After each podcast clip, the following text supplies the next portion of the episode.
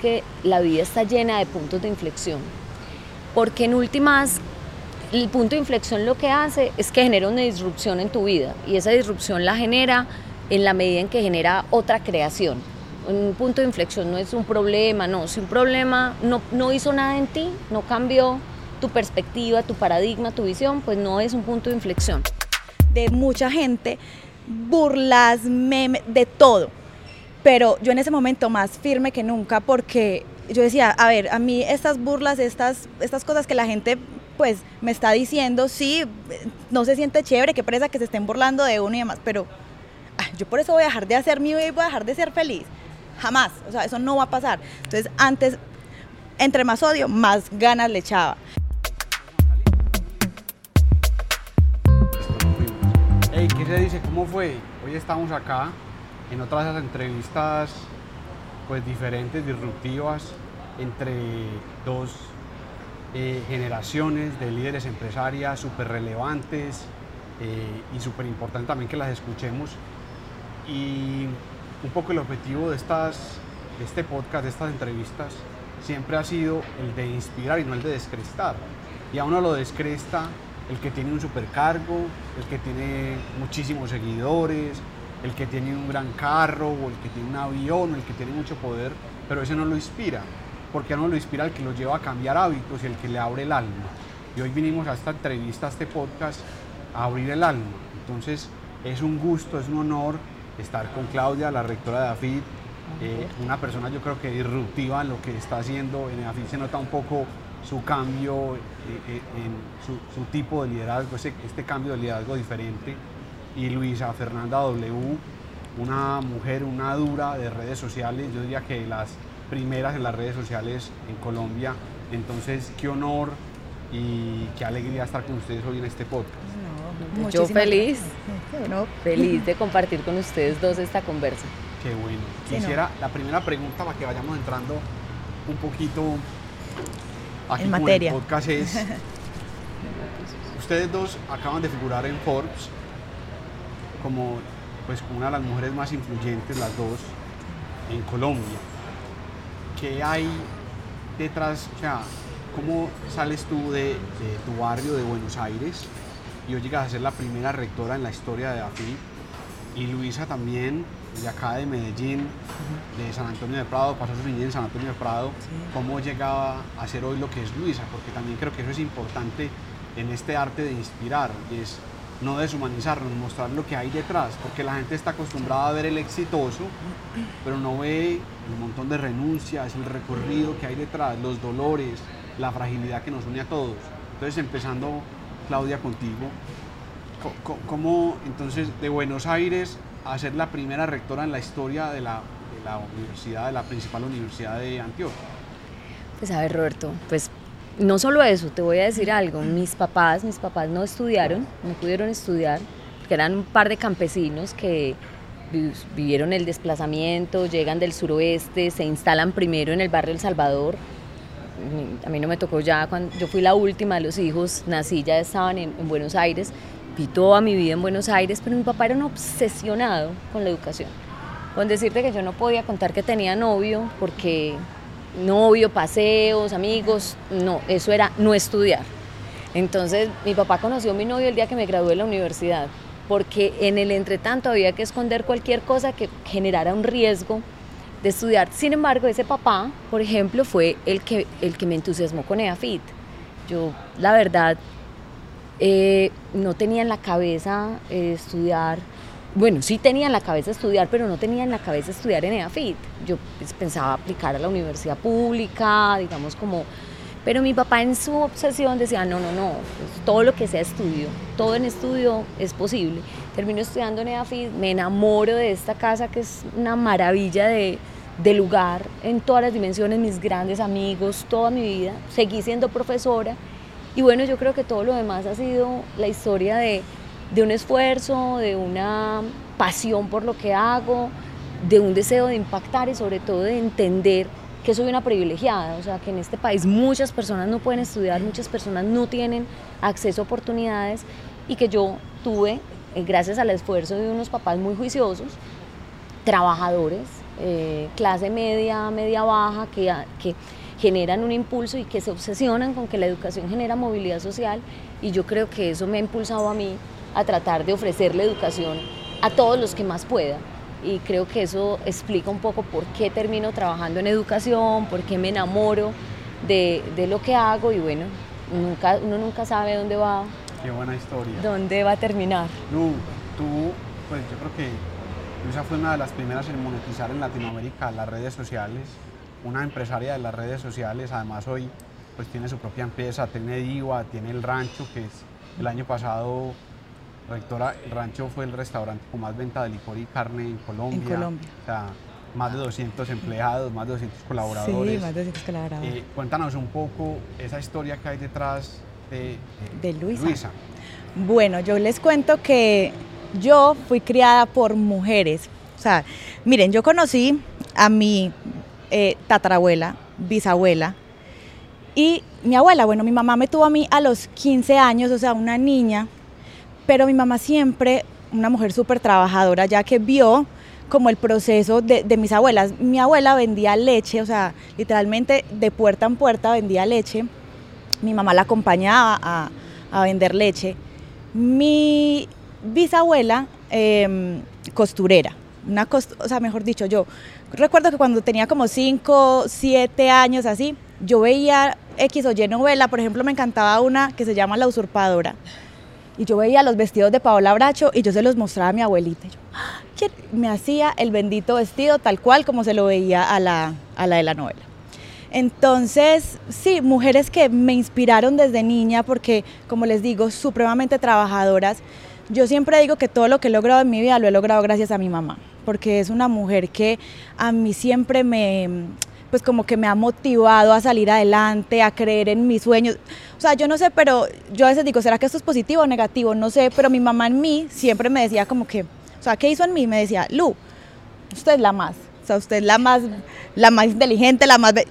Y yo me empecé a creer todo eso y yo creo que eso es lo que a mí me ha ayudado a confiar en mí, a no dejarme de nadie, o sea, cuando vienen como con comentarios de pronto como no tan chéveres hacia mí, yo, que va, o sea, yo puedo, yo sé que tengo la, o sea, la actitud para, para lograr lo que sea en mi vida. Entonces, mi mamá siempre ha estado presente como en todos, en todos mis procesos. Yo, eh, ¿qué les digo? O sea, como les conté, mi mamá me tuvo a los 15 años, em, le tocaba, o sea, a ver, cuando yo estaba, cuando estaba muy chiquita, ella terminó su, su bachillerato, mi mamá solamente pues hasta el bachillerato, pero ya después eh, empezó a trabajar en almacenes eh, y empezó a emprender también.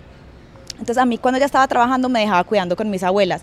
Yo tengo recuerdos muy lindos con mis abuelas, pero sí recuerdo que hacían unas, o sea, no, no, me pasó que las abuelas cocinaban delicioso, no, mis abuelas no cocinaban delicioso, o, sea, una cosa horrible. Entonces, gracias a eso, yo como que, ay, ma, no, pues no, no quiero eh, que me dejes pues cuidando con mis abuelas siempre, porque es que qué pereza, cocinan horrible, y gracias a eso yo como que desperté un amor como por la cocina. Empezaste a cocinar. Sí, pero, sí, pero pues ya mucho después, pero a lo que voy es que, sí, no sé, como que esa crianza con mis abuelas, con mi mamá, no sé, tuve muchos episodios en los que me inspiraron a muchas cosas que hoy día he construido, o sea, hablando de la, de la buena comida, amaba comer bueno, con mis abuelas no comía bueno, y pues ya ahorita que tuve la oportunidad de encontrar un equipo de trabajo maravilloso, personas en mi camino que me han sumado muchísimo, pues lo acabas de decir, ya tenemos un restaurante gracias al amor de como de amar la buena comida. Entonces, ¿qué te digo? Eh, el tema de las redes sociales me llegó como de una forma muy, muy extraña. Pero bueno, podemos ir ahí ahorita. ¿Cuánto tiempo llevas en las redes sociales tú? Yo Porque llevo... Mucha gente ve esa carrera del influenciador yo soy fanático del largo plazo. En este podcast se habla mucho del largo plazo. En la amistad, en las relaciones. Pues, el largo plazo es el amigo de cosas muy buenas en la vida. Sí. Y hoy, pues nosotros o mi generación de jóvenes tienen ese chip del corto plazo, de la frustración, si no pasa rápido. Y también tienen ese chip de creer que una persona como Luisa, la influenciadora más grande de Colombia, pues que eso fue en en dos años y ya se volvió famosa. ¿Cuánto llevas tú en las redes sociales? Bueno, o sea, como contando el día cero que yo creé redes sociales, por ahí una, unos, ¿qué? 13 años más o menos. 13 años. Sí.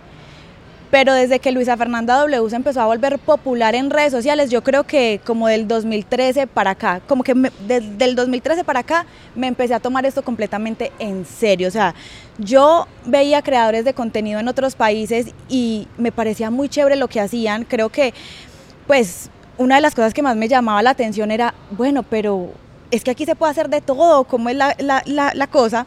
Yo empecé a ver contenido de maquillaje, también influenciadores que hacían sketch de humor, entonces me identifiqué mucho con el humor, porque dentro de mí tengo como un humorcito negro por ahí que a veces se me sale. Y, no se me sale tanto en las redes sociales, sino más como, cuando estoy con la gente pues de confianza. Entonces empecé haciendo contenido de humor y me encantaba. Entonces creo que fue algo disruptivo porque en ese momento pues en redes sociales simplemente la gente creaba un perfil y ya. En cambio yo cuando Instagram, por ejemplo, que fue como en la red social en donde yo me empecé a volver más popular, Instagram saca la actualización de que puede subir videos y yo recuerdo que subí un video como de, mm, sí, de, de esos que duraban 15 segundos fue un video súper tonto, pero ese video se volvió súper viral. O sea, y a raíz de eso, la gente me empezaba a pedir más videos. Como que, ay, Lu. ¿Cuántas ah, views tuvo ese video, Luis? Realmente no, no, no, lo recuerdo porque ahí tampoco se podían ver los views, de hecho. Sí. Pero yo sí, es como, a ver, como en el transcurso de, o sea, de cómo Luisa Fernanda empezó a crecer en redes sociales, ¿qué les puedo contar? bueno, les dije que empecé como en el 2013, ya como para el 2014, 2015, yo veía que las redes sociales estaban teniendo una evolución muy impresionante y yo dije, yo quiero aprender más de esto. Y me fui para Los Ángeles a unas convenciones de redes sociales, en donde las mismas redes sociales hacían este, como encuentros y charlas mostrándole como a esos creadores cómo crear contenido cómo atrapar la audiencia. O sea, yo me fui para allá y eso para mí fue un antes y un después, porque yo empecé a crecer exponencialmente en redes sociales de una forma loca. O sea, eh, que yo creo que como en tres años yo ya tenía casi que cuatro millones de seguidores. Yo creo que eso es espectacular y cuento aquí la historia. Yo tenía una reunión acá en EAFI con el gremio de creadores de contenido de influenciadores que, que Luisa es fundadora, pero antes de la reunión acá en EAFI tenía reunión en otra, otra empresa importante de acá de Antioquia. Entonces en la empresa me dijeron, eh, Roberto, venga usted, pero no venga con ningún influenciador, que primero queremos hablar con usted, esos pelados son muy raros. Pero cuando dije que venía para AFI, que venía a reunir con Claudia, Claudia fue lo contrario, me dijo, no, que vengan todos, que vengan, que yo, yo creo en eso, creo que eso es relevante, creo que es importante. Entonces me pareció como, o sea, el contraste, media hora de una persona que me dice, pues, que es de una institución tradicional de acá de Antioquia, pero que me dice, oiga, no, pues, venga usted primero que quiere conversar a ver qué es lo que pasa a la apertura tuya con los creadores de contenido. Acá estuvimos en EAFIT, nos sentamos, tomamos café, el uno pidió cerveza, el otro vino, y tú con esa apertura y esa capacidad también de abrir tu corazón y decir, yo sé que esto es una industria importante, aquí estoy con la alma abierta, ¿qué vamos a hacer? me llama mucho la atención eso y te agradezco mucho. No, mira, lo que pasa es que primero mira la riqueza, o sea, estamos hablando, una de las cosas más bellas que tenemos nosotros en el aprendizaje es también entender que el aprendizaje se construye en la interacción. O sea, realmente el aula, la universidad, todo es una maravilla de excusa, pero el aprendizaje son interacciones, son conversaciones. Detrás de un influencer, con la disciplina, con el juicio, lo que hay es empresarios hay empresarios que han adquirido un ritmo, una, digamos, un orden para hacer sus cosas, que tienen unas formas de leer el mundo y de anticiparse, algo que además a nosotros en la educación nos está faltando muchísimo hoy en día. Y es que esta es una industria que está cambiando como, como sector, el educativo.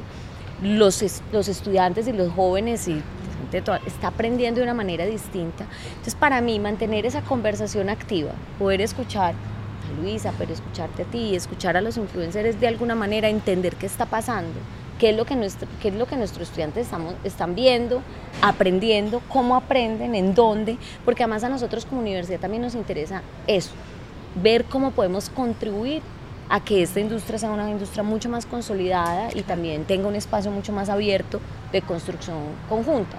Y en ese sentido, pues no solo además esa, esa reunión estuvo fantástica, nos reímos mucho, aprendí cantidades porque hay unas historias muy potentes. Lo más increíble para mí ha sido que detrás de, de yo no sé si es por el espíritu, te preguntaría, no sé si es el espíritu como de ese para adelante, de, de vamos, aprendemos, pero tienen una fuerza y un poder para poder liderar procesos que a mí siento una admiración profunda. Entonces no solo fue una experiencia muy, muy rica en términos de lo que hablamos ese día, de cómo construir juntos y aprender juntos, sino ver la historia detrás de, de cada uno. Y hablando de ese tema de los influenciadores, yo he descubierto que una gran parte de su éxito es que abren el alma en las redes sociales, que la gente se siente también identificado con esa cotidianidad, con sus problemas, con sus dificultades. Total. Yo siempre menciono que un punto de inflexión en mi vida fue, pues, yo creo que he tenido dos grandes. Mi primo, que salió de AFID, porque literal le ayudaron muchísimo. Mi primo quedó cuadrapléjico, eh, le, iban a robar en un barrio acá en Medellín que se llama La Mota y le dieron un tiro en el cuello. C4, C5 fue la lesión. Pues quedó cuadrapléjico, pero aquí en AFID dijeron, no, él tiene que seguir estudiando. Entonces pusieron rampas, le hicieron clases en los primeros pisos. Mm. Mi primo se graduó de ingeniería mecánica en esta universidad, porque ustedes facilitaron absolutamente todo. Y otro punto de inflexión fue, que lo cuento mucho, que mi mamá estuvo en coma más de tres meses. ¿Cuál ha sido ese punto de inflexión en la vida de ustedes? ¿Qué, hay detrás de esas, de esas mujeres en Forbes, exitosas, líderes, berracas, que abren camino? Yo creo mucho en esa canción que dice, caminante no hay camino, se hace camino al andar. Y esa es la vida de ustedes dos, no es otra. Literal, esa es la vida de ustedes dos.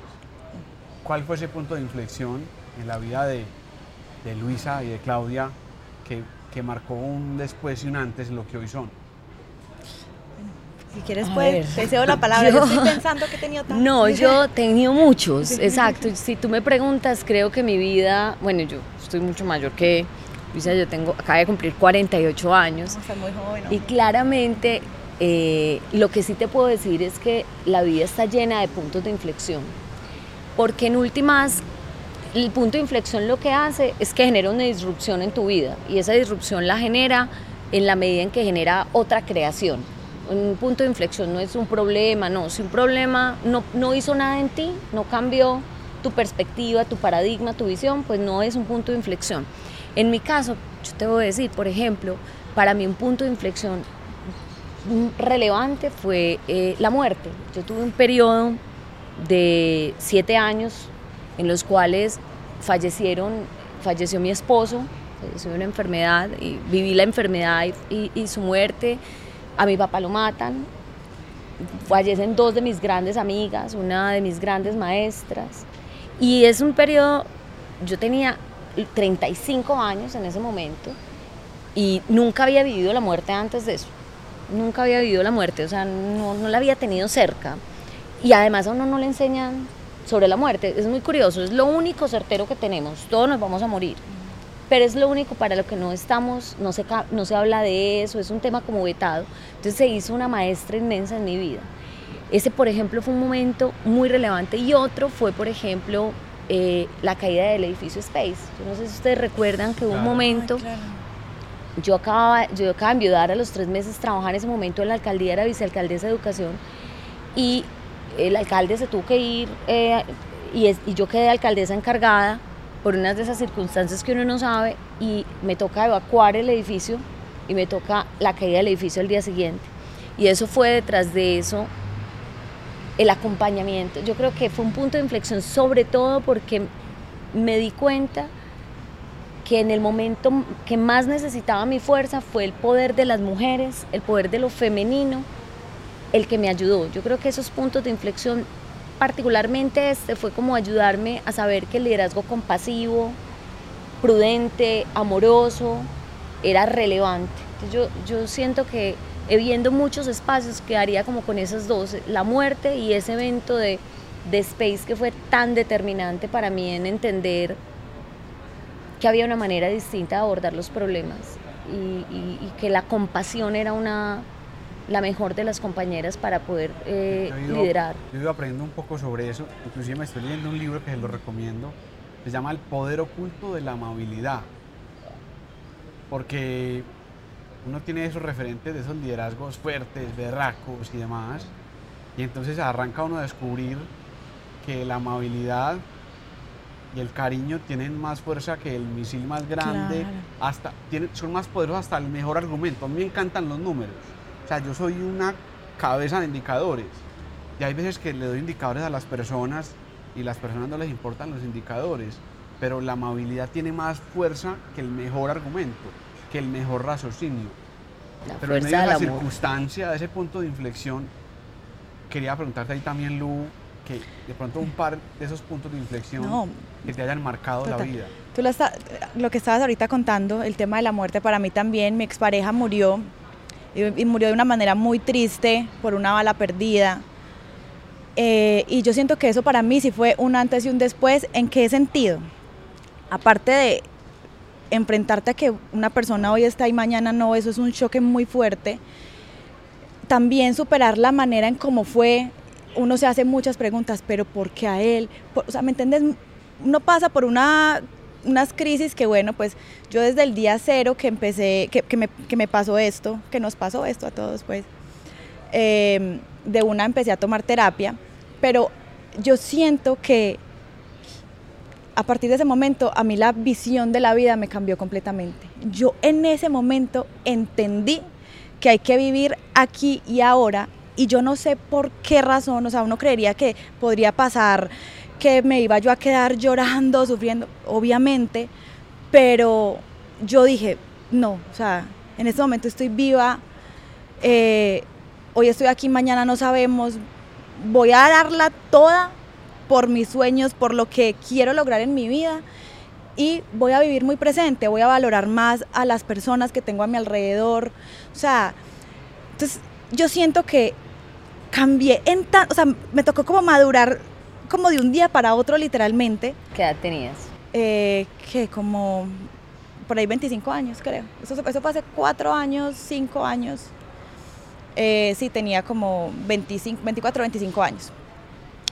Eh, y bueno, realmente fue muy fuerte para mí, pero sí fue un motor también como para ponerme pilas y, y vivir mi vida con toda. Que yo creo que, no sé, muchas personas discrepaban conmigo porque me veían a mí haciendo mi vida. Y de hecho, ay, de hecho me gané mucho odio de mucha gente, burlas, memes, de todo. Pero yo en ese momento más firme que nunca porque yo decía, a ver, a mí estas burlas, estas, estas cosas que la gente pues me está diciendo, sí, no se siente chévere, qué presa que se estén burlando de uno y demás, pero ah, yo por eso voy a dejar de hacer mi vida y voy a dejar de ser feliz. Jamás, o sea, eso no va a pasar. Entonces, antes, entre más odio, más ganas le echaba. Y yo, yo creo que a mi Dios, yo soy una persona que cree mucho en Dios, o sea, yo amo a Dios sobre todas las cosas. Y a mi Dios me mandó una persona maravillosa en el momento perfecto. O sea, ¿quién? Pipe. O sea, yo siento que Pipe llegó a mi vida y los dos nos fusionamos de una forma maravillosa. Entonces, yo estaba pasando en ese momento por el momento más duro de mi vida, pero llega él y me muestra como otra forma de ver la vida también. Y, o sea, yo creo que entonces, esos dos, esos dos momentos, la muerte de mi expareja y Pipe llegar a mi vida, fueron las dos cosas que hoy día, aparte de todo, de, como de todo lo que he vivido, pero eso fue como el detonante para yo hoy estar logrando lo que estoy logrando, no solamente como persona, sino como empresaria. Y por- porque es que tengo las pilas puestas, o sea, es como que, fue pucha, yo, esta vida es solo una, yo tengo que hacer todo por cumplir esos propósitos, o sea, que no va a ser fácil, que esto es un camino arduo, pero oigan, voy por el todo, sin miedo, al éxito.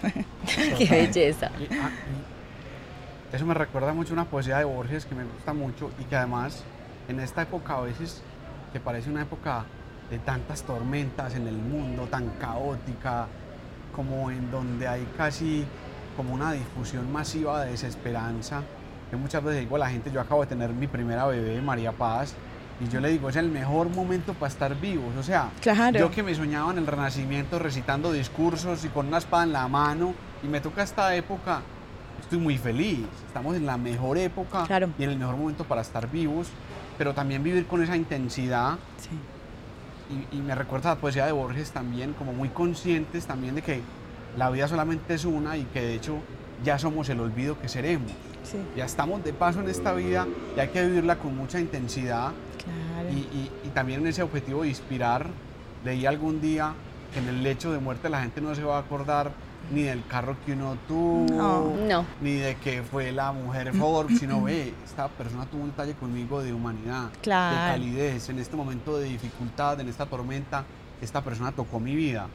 Pero hablando de eso de Luisa, de, de- de tu amor por Dios, yo tengo, no- tenemos una amiga en común que es vecina mía, una amiga tuya, Leslie. Ah, sí, señor. recuerdo, Divina, entonces, una de mis Leslie- grandes amigas, también es afitense. Ah, bueno, de Leslie mi época. Me, contaba de ese viaje de ustedes eh, A la India.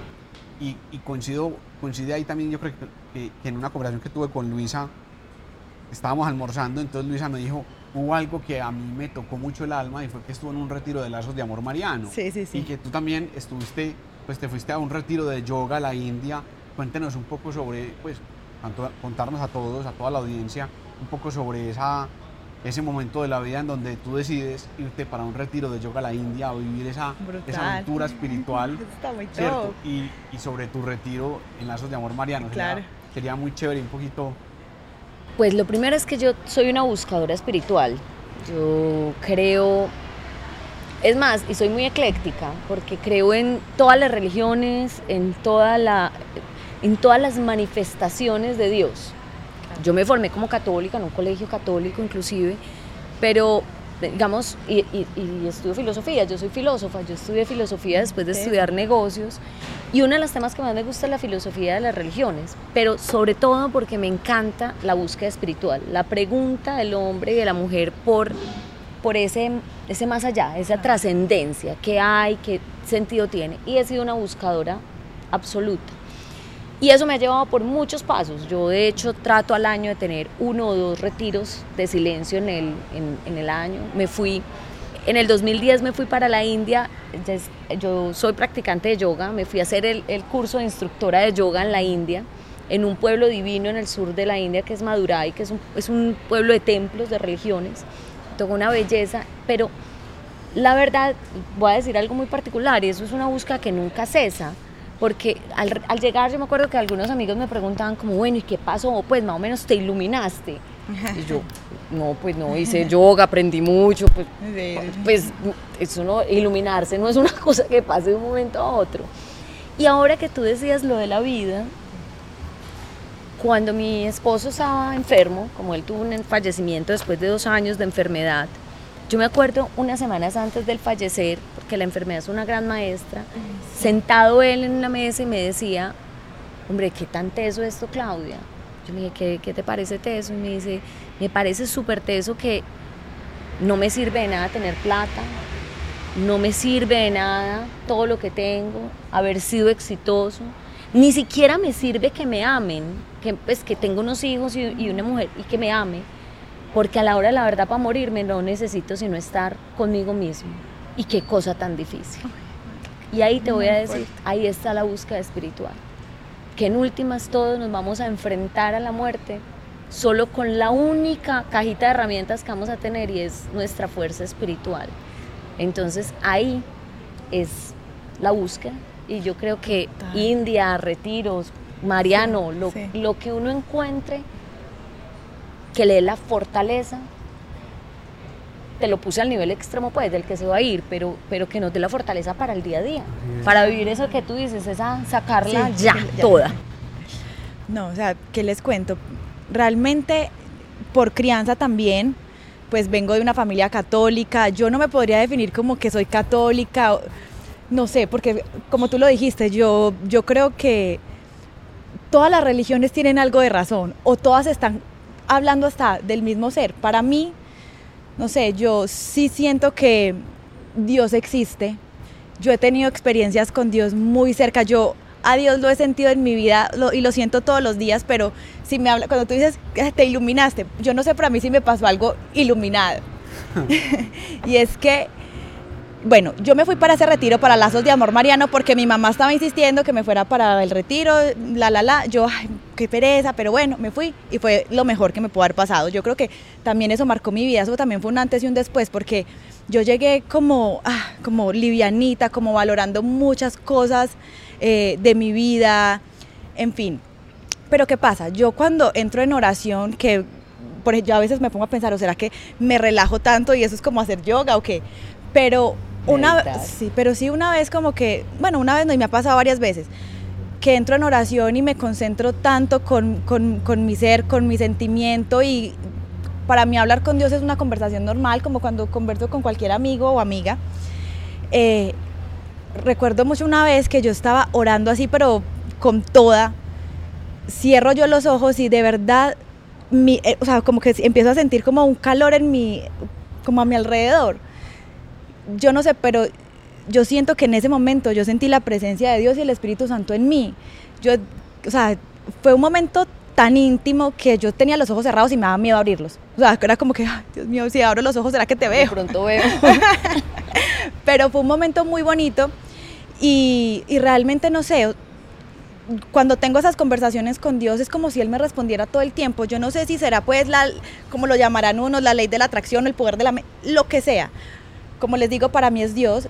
Y en esas conversaciones yo, no sé, le digo, ay Dios, ¿será que me conviene hacer esta, e, esto? Si es para mí, deja que fluya.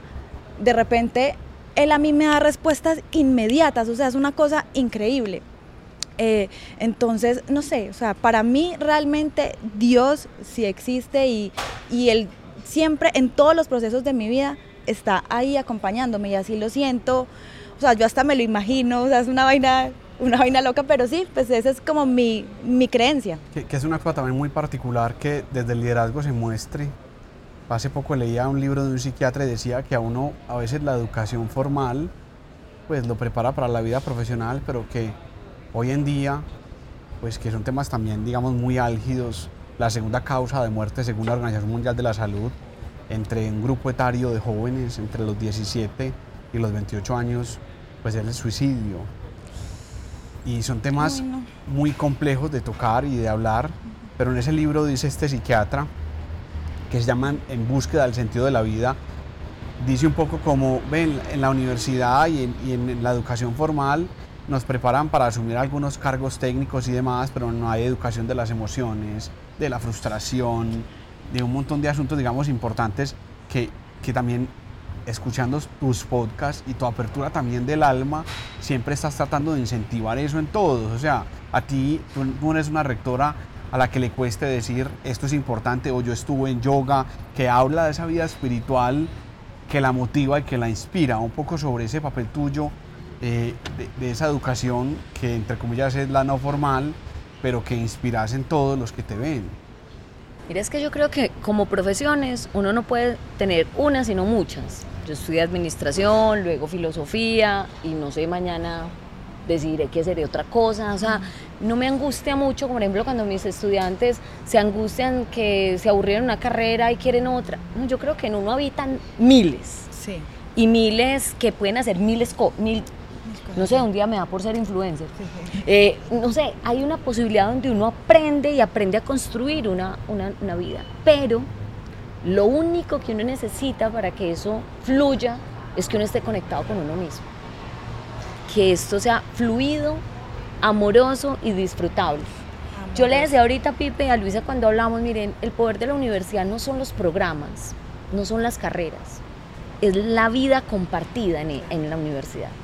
Son los amigos, es, es, la, es la trasnochada haciendo un trabajo, es encontrarse y poder disfrutar de un café, es la vida colectiva que te ofrece el espacio como tal. Entonces, la verdad, el aprendizaje real, real, el que es, es el que te ofrece la inteligencia emocional para tomar. A algunos les tocan los caminos más difíciles, ese que decide una carrera y no, puede estudiar o no puede y le toca trabajar desde el principio, hacerse esa vida le es más complejo porque le toca hacerlo en un ambiente donde no, no, no es tan propicio para no poder hacerse ese disfrute Pero mientras nosotros seamos capaces como de cultivar realmente, entender que el aprendizaje es goce. Es más, yo te voy a decir, mi, mi hablando de redes sociales, mi, mi arroba es escole. Escole, yo te conocía así siempre. Yo, hey, toma, vamos para donde Escole. Y te voy a decir, escole es una palabra griega que significa, es el origen de la palabra escuela, pero para los griegos la escuela era el lugar donde se pasaba el tiempo libre, el ocio. Era el lugar del ocio, porque para los griegos estudiar era el ocio. Era, imagínate, todos estos hippies, Sócrates, Platón, todos bacaneados, conversando sobre el universo, haciéndose preguntas. Eso es. Entonces, para mí lo más relevante es que se conserve. Es más, conservo siempre el escoles para que a mí, a mí no se me olvide que el aprendizaje tiene que ser rico, que tiene que ser gozado, que tiene que ser disfrutadito, que nuestros estudiantes tienen, o sea, si el aprendizaje genera dolor, genera sufrimiento, genera mortificación, no, conduce a ningún camino. ¿Y cómo, lleva, cómo llevarías eso ahí con el maestro Stanislao Zuleta con su elogio a la dificultad? Stanislao Zuleta un escritor del Valle, eh, tiene un texto que se llama El elogio a la dificultad, que es un texto muy corto, hermoso. Divino, pero te voy a decir algo, es que el disfrute no es lo fácil. Ah, bueno. Porque es que no es la vida fácil, porque ninguno de nosotros está aquí porque haya sido fácil. Ni lo que Luisa cuenta de 13 años, de trabajo, lo fácil no. Eh, eh, aquello que es fácil no es tan disfrutable. ¿Qué cosa puede haber más rica? que después de que uno le ha metido esfuerzo a algo, lo logre. Entonces a veces la gente confunde el disfrute con, lo, con, lo, fácil y aquello que no te genera eh, ningún esfuerzo.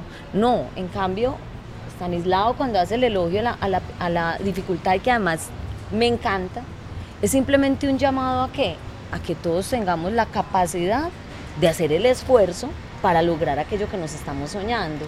Y que todo no se nos ponga como, yo no sé si a nosotras se nos hubiera puesto todo tan fácil en la vida, estaríamos haciendo lo que estamos haciendo ahora. De alguna manera es que se nos hizo difícil, es que hemos tenido que romper barreras.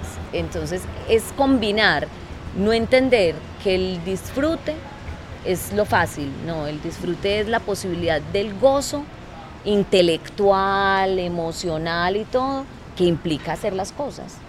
Pero, no pero lo difícil, claro que es, eso es lo que uno más se disfruta. Mm. Como yo sé que, que Luisa, que Luisa goza cuando yo recito poesía y, se, amo, y, se, además que a ti te gusta mucho la poesía, a mí en algún momento de mi vida me tocó mucho una poesía de Miguel de Unamuno. Ah, que Miguel era pues un filósofo español, filósofo español, uno de los grandes. Sí. Y hablaba mucho sobre sus desiertos espirituales en la vida, sobre esos desiertos.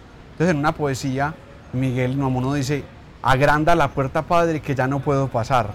La hiciste para los niños y yo, yo he crecido a mi pesar. Si no me agrandas la puerta, Padre, achícame a mí por piedad. Quiero volver a aquellos años en que vivir era soñar. Ese momento al que ustedes volverían de su niñez. Está muy difícil la pregunta, ¿ok? Una niñez espectacular, yo volvería a todos, o sea, de verdad. Pues me la pasa, o sea, como les digo, mi mamá, una mamá que parece una niña, yo de hecho creo que ya maduré yo más que ella, ella todavía sigue por allá, ella... pero siempre que llegaba a trabajar se ponía a jugar conmigo, me prestaba el vestido de los 15, me ponía tacones, me maquillaba, o sea, yo me devolvería a ese entonces en donde yo jugaba que yo era la mamá de ella, por ejemplo, y la llevaba de la mano. Y en los muebles eran como los caballitos, pues de esos que, pues como del, de estas ferias. Sí. Sí, jugábamos que, estaba, que íbamos a ferias y los, y los muebles eran los caballitos. Ay, no. Ah. O sea, yo creo que me el Carrusel, el, carrusel. Esa era la palabra, carrusel. Carrusel. Me devolvería como a esas épocas. Doctora. Yo me volvería antes de los siete años, porque los siete años fueron muy, me, em, fueron muy, fueron como un momento real. Y es que les voy a contar una historia que es triste. Yo era súper noviera desde muy pequeña, me encantaba. Además era bailarina, artista, o sea, pero de esas cosas que uno no sabe porque cuando estaba en tercero de primaria, mi mamá decide que tengo, el, que tengo mucho pelo y que tengo muchos piojos. Entonces lo más fácil de encontrar a mi mamá es motilarme, es cortarme. Me cortó, o sea, imagínense estos crespos pegados del... como un niño. Entonces mi vida sentimental llegó hasta ahí.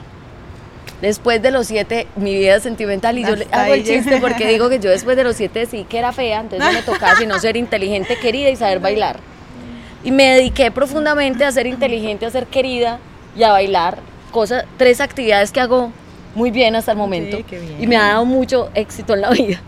Pero lo que quiero decirte es que me volvería la niña más pequeña y, y haría todo el esfuerzo porque esa niña supiera que no tenía que acomodarse a nada. Mm, qué bonito eso. Que, no, que, que podía ser esa loca eh, creativa, porque siento que esa ruptura que para mí fue el bullying en el colegio, con el pelo cortico, eh, me llenó un montón de inseguridades y me volví en un momento determinado como querer complacer a todo el mundo, como, como quedar bien. Mm. Entonces me volvería a decirle a esa niña de cuatro o cinco años, no te dejes, así te corten el pelo, como decís vos, como yo me hice más fuerte y si hablaba más me criticaban, no, no.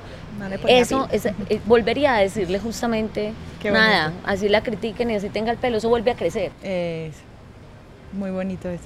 La rectora de la universidad más importante de Antioquia, de las más importantes del país, y la influenciadora más importante de, pues, del país, ¿qué le dirían, qué consejo le darían a los jóvenes de hoy en día para sobrellevar el fracaso, para salir del fracaso?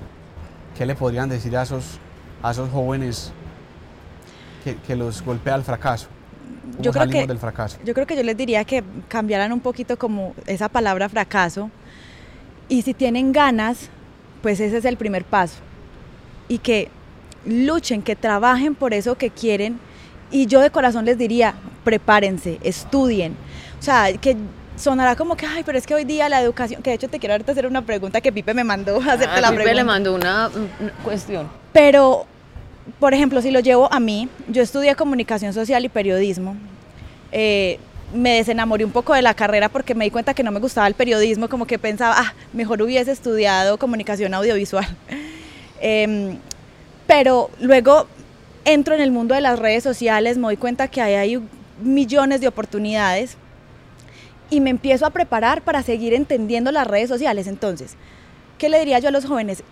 Cual sea la pasión que tengan, busquen la forma de prepararse en eso que quieren, investiguen, estudien, no se queden en su zona de confort. Uno a veces le teme al cambio y uno es como, ah, pero es que si hago esto, o sea, como que a uno le da miedo arriesgar entonces yo les diría que no, que crean en esa visión, que confíen en esa visión y no les dé miedo arriesgar, que lo hagan, que trabajen por ello, que se pongan una disciplina, que si quieren ser grandes en la vida, tienen que ponerse disciplina. hablando del estudio, ¿te hubiera gustado estudiar en esta universidad? Sí, claro.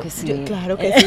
Yo estudié en la Uniminuto, también amo la Uniminuto, sí, también la amo, pero claro, ¿quién no quisiera estudiar en EAFIT?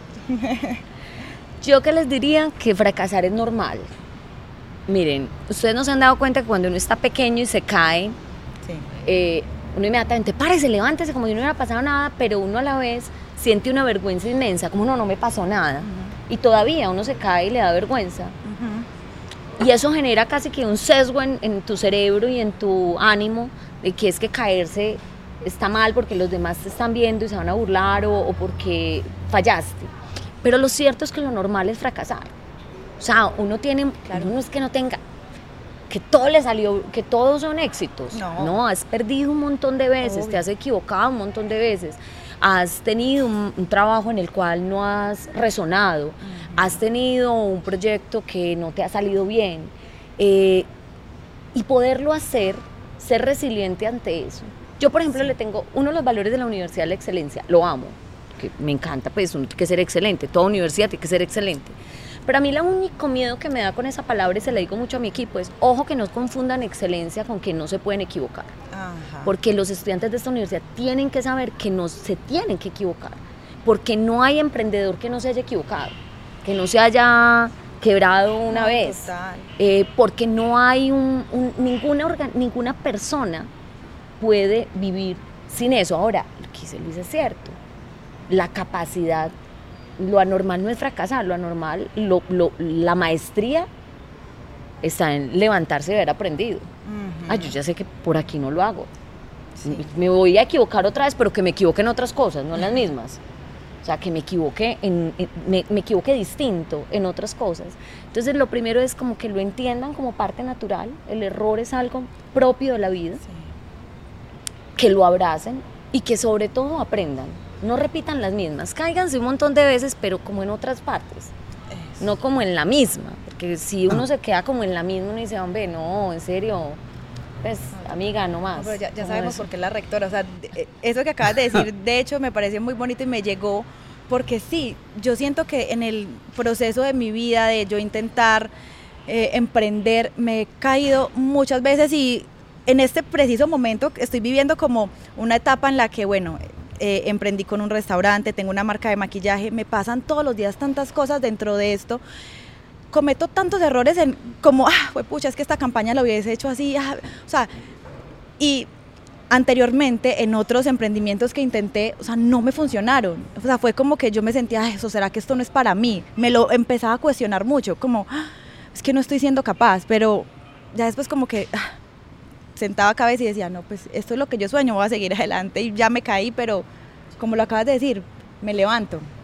Luisa, ¿qué, qué- cuál es la pregunta que te mandó Pipe? Sí, la pregunta-. Ah, La pregunta que me mandó Pipe es acerca de la educación. Muchas personas se quejan hoy día de la educación tradicional. O sea, ¿qué opinas tú de la educación tradicional y esta gente que está como en prueba que la educación debería ser diferente, basada más en los talentos o virtudes que tengan las personas? Eh, ¿Cómo ves esto? O sea, ¿qué opinión tienes acerca de, de estos temas? Sin duda la educación tiene que ser diferente. Lo que pasa es que esta es una estructura que es muy compleja de transformar porque esto es una estructura... Mira, lo importante de la educación no es... Lo que hay detrás de la educación es la capacidad de aprendizaje. Lo que no debe cambiar es la capacidad de aprendizaje. Esa es la que es propia del ser humano.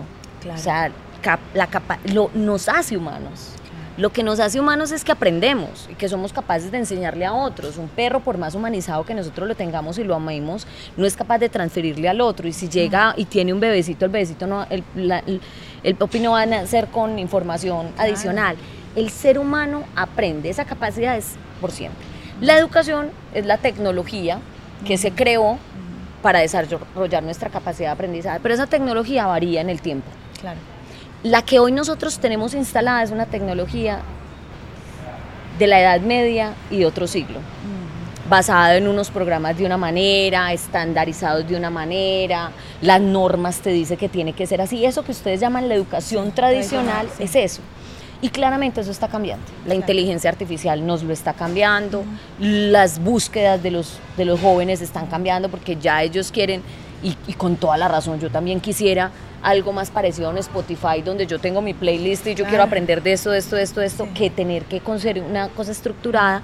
Pero ese cambio nos va a tomar tiempo Claro. Porque esto es una Proceso. estructura de siglos construyéndose. O sea, hágase de cuenta que usted está cogiendo la organización más fuerte, estructurada. Entonces, por ejemplo, ¿cuál es mi gran discusión? El Ministerio de Educación nos dice que para aprobar un programa se demora tres años. Las universidades estamos en rankings y tenemos que estar rankeadas y entonces nos piden que tengamos ciertos requisitos. Entonces, hazte de cuenta que tienes el mundo cambiando, abriéndose y aquí tienes una barrera del mundo viejo. Claro. Es como, entonces eso se va a demorar un poco. Por ejemplo, cuando me dicen los nativos digitales, yo digo, todavía no hay verdaderos nativos digitales. Totalmente. Porque los nativos digitales todavía han tenido profesores que no han sido nativos digitales, papás que no han sido nativos digitales, están en universidades que no han sido nativas digitales. Entonces todavía tú no te vas a, a sentir eso. Claro. ¿Cuál es mi invitación? Hackeémoslo. Hagamos las disrupciones que podamos. Yo hago las disrupciones que puedo. A veces no son tantas, a veces quisiera poder ser más.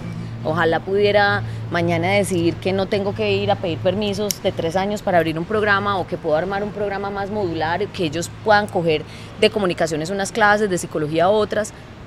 Tengo más limitantes, pero mi invitación en general es no dejen de creer en la capacidad de aprender. Esa nunca, esa es lo más humano que tenemos. Total. Pero tratemos de transformar la educación. Pero tampoco pidamos que vaya a ser como de un momento a otro. Claro. Nos toca ir. Yo sueño, yo, al menos mi sueño es contribuir un poquito Claro, sí, eso es- eso en lo que pueda. Rectora, ¿y qué le preguntaría a usted a, a Luisa en medio de ese mundo? Pues Luisa hoy es, pues, yo creo que de las que más seguidores tiene en Colombia, o sea, es realmente la rockstar de las redes sociales, pues de eso, de eso que nosotros también consideramos hoy que es un cambio tan fuerte, tan rápido, como, como una mujer de estas además, pues figura en la revista Forbes al lado de muchas mujeres líderes. ¿Qué le preguntarías tú?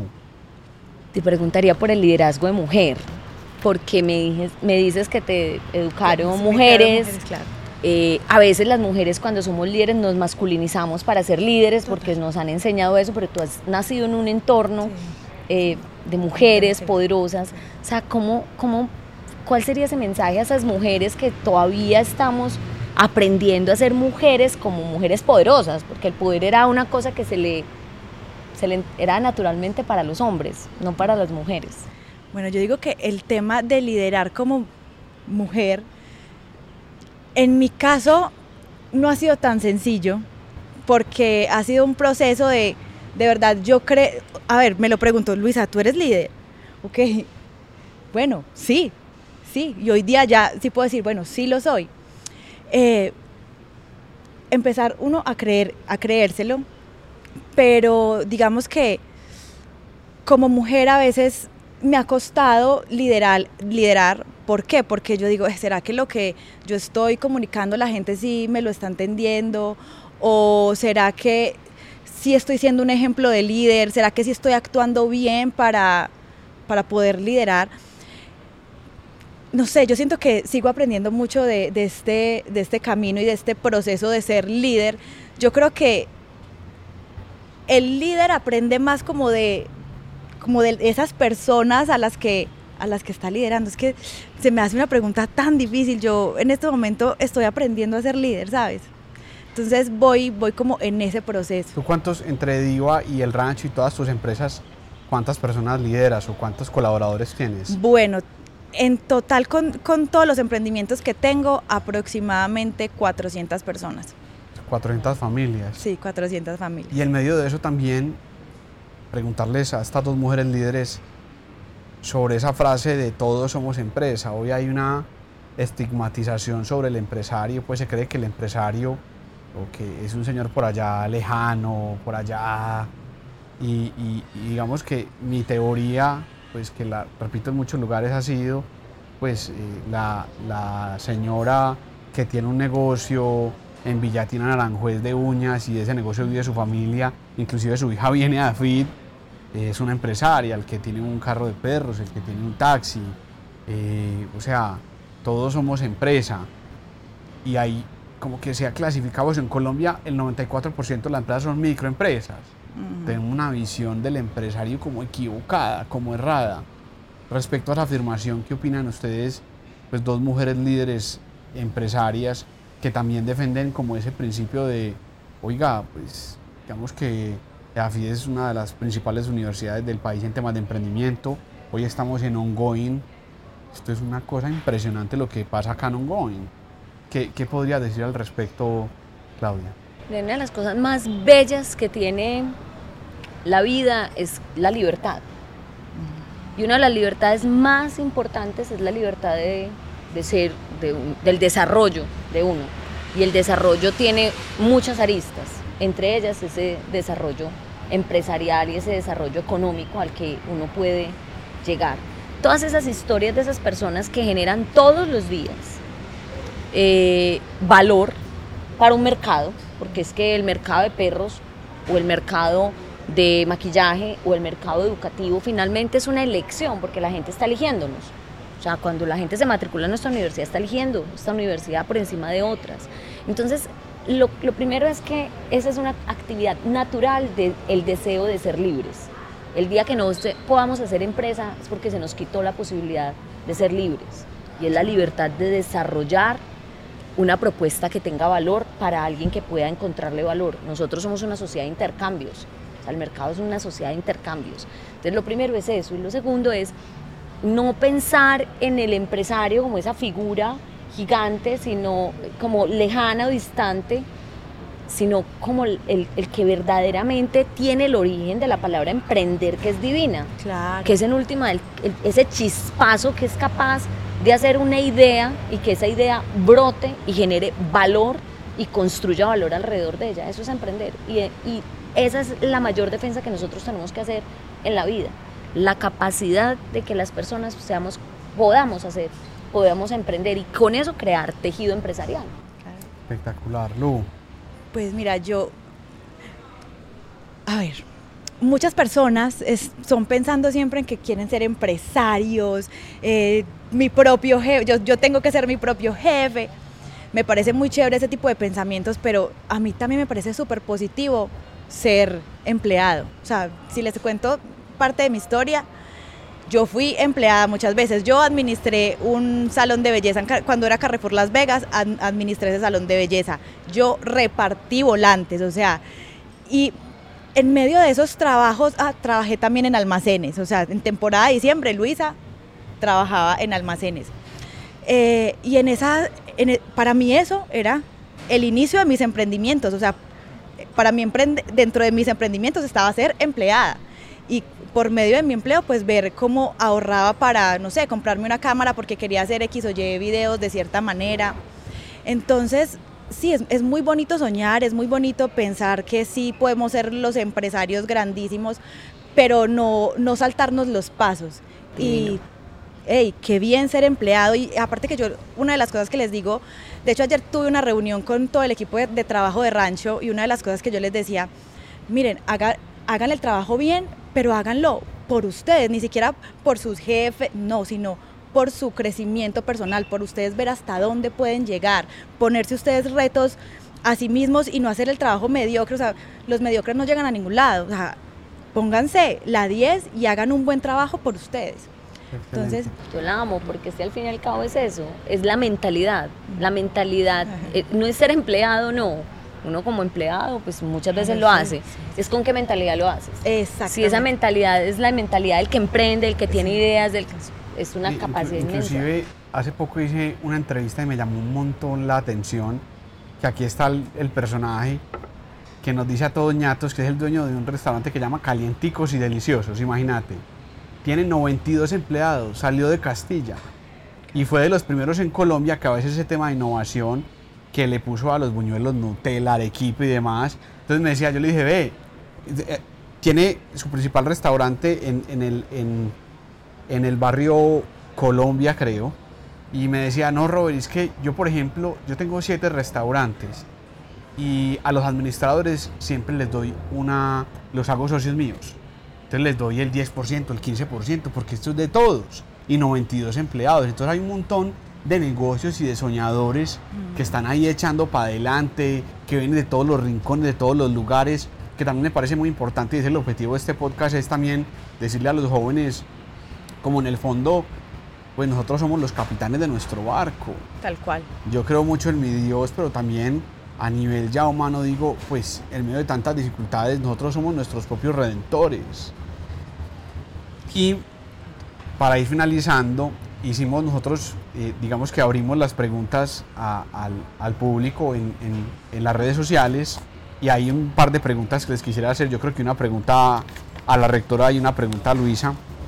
Entonces, a la rectora, este se ve que, fue como yo, yo, yo empecé aquí en EAFID Administración y luego me cambié para Ciencias Políticas. ¿Tú o la Yo, yo, yo, yo. Ah, Entonces, pero este, este se ve que tuvo algo... ¿Qué le pasó algo parecido? Que, que cómo cómo se, cómo se enfrenta la deserción. O sea, hoy tenemos muchos jóvenes, pues a mí me pasó que se cambian tres o cuatro veces de carrera. Pues, y además que eso es un sacrificio también económico. Yo me acuerdo que para cambiarme fue por mi mamá. Mi mamá me decía, termina la carrera. Y yo puse a mi mamá, que es mi mejor abogada, a interceder ahí. Y terminé cambiándome de carrera de ciencias políticas a CANEAFIT. Eh, pero yo digo hay dos cosas. La primera es que las universidades nos tenemos que diseñar para que los estudiantes puedan fluir entre carreras más fácil y no pierdan tanto tiempo. ¿Por qué? Porque seamos sinceros, uno a los 17 años no sabe qué quiere. Pues, o sea, yo entré aquí a los 16 años, yo empecé a estudiar administración y a los cinco semestres dije, gas, ¿qué es esto? quiero estudiar comunicación social. Obviamente tenía un papá muy bravo y, y mi papá me iba a contestar, termine de estudiar que luego cuando tenga plata paga la que quiere. Lo que pasó después. Pero lo primero es que hay cosas que diseñar en eso. En el entretanto, hoy nuestra mayor dificultad en deserción no es esa, es mucho la salud mental, es mucho la salud emocional.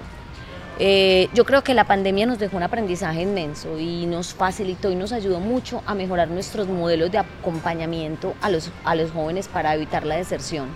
Entonces yo creo que una buena combinación que facilite que los jóvenes puedan tener, digamos, tramitar mejor su frustración, porque es que muchas veces la deserción es un estado de frustración. O sea, no siento, no entiendo, eh, no logro esta materia. Entonces, ¿cómo tramitar esa frustración? Y la universidad desarrollar mecanismos que faciliten eso. O sea, eso es, eso es tal vez la atención más importante. Y para Luisa, esta pregunta también de, que nos hicieron en Instagram, que si crees que emprender o liderar es más difícil para las mujeres que para los hombres.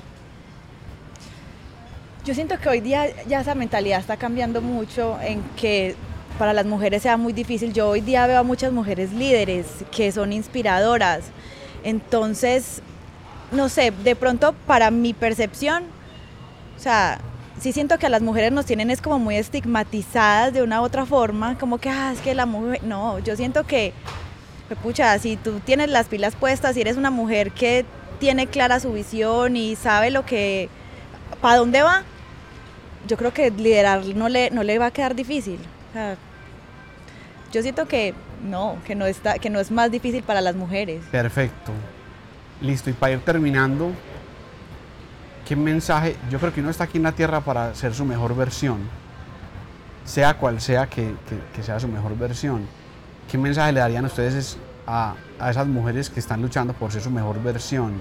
O, que, o, o dos claves para que seas tu mejor versión. O sea, te, te recomiendo que hagas esto, o esto a mí me sirvió, como último mensaje de este podcast, pues para, pues para muchas personas que nos ven, pero sobre todo para las mujeres que están hoy en algún barrio, en Villatina, en Aranjuez, en el distrito, en Siloé, en cualquier barrio en Colombia, tienen esa llama como de yo quiero ser como Claudia, yo sueño con ser rectora de una universidad o yo quiero ser como Luisa.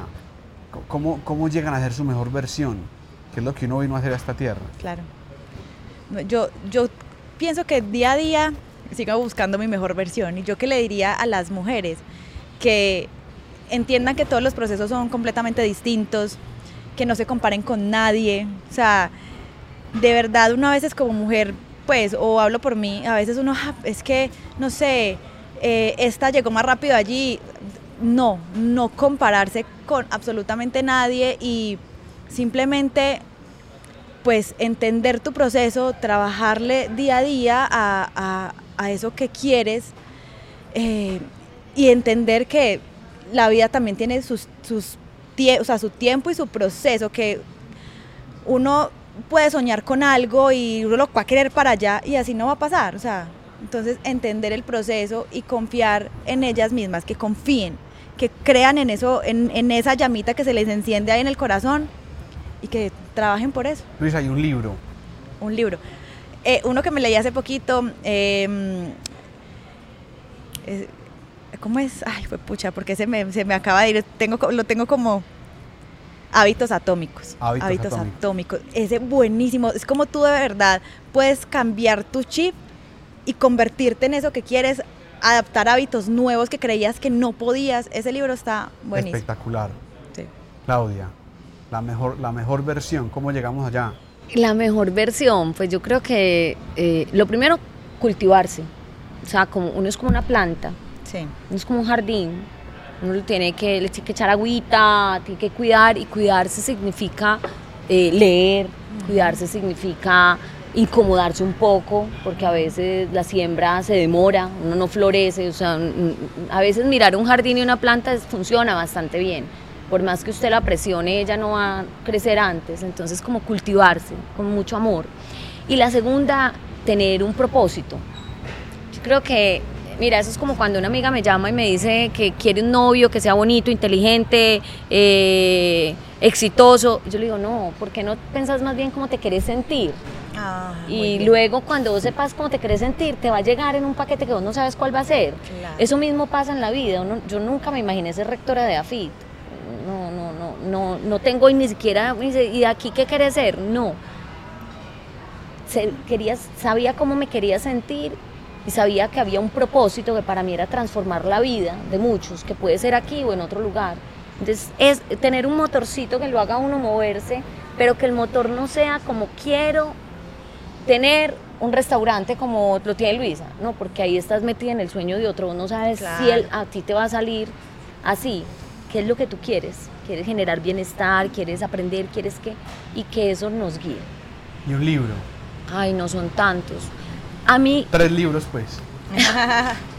no, primero, literatura. Yo creo que uno debe leerse siempre, tener libros. Uno de literatura, mm, que en este momento me estoy leyendo eh, Esther, de Sandor Maray, precioso.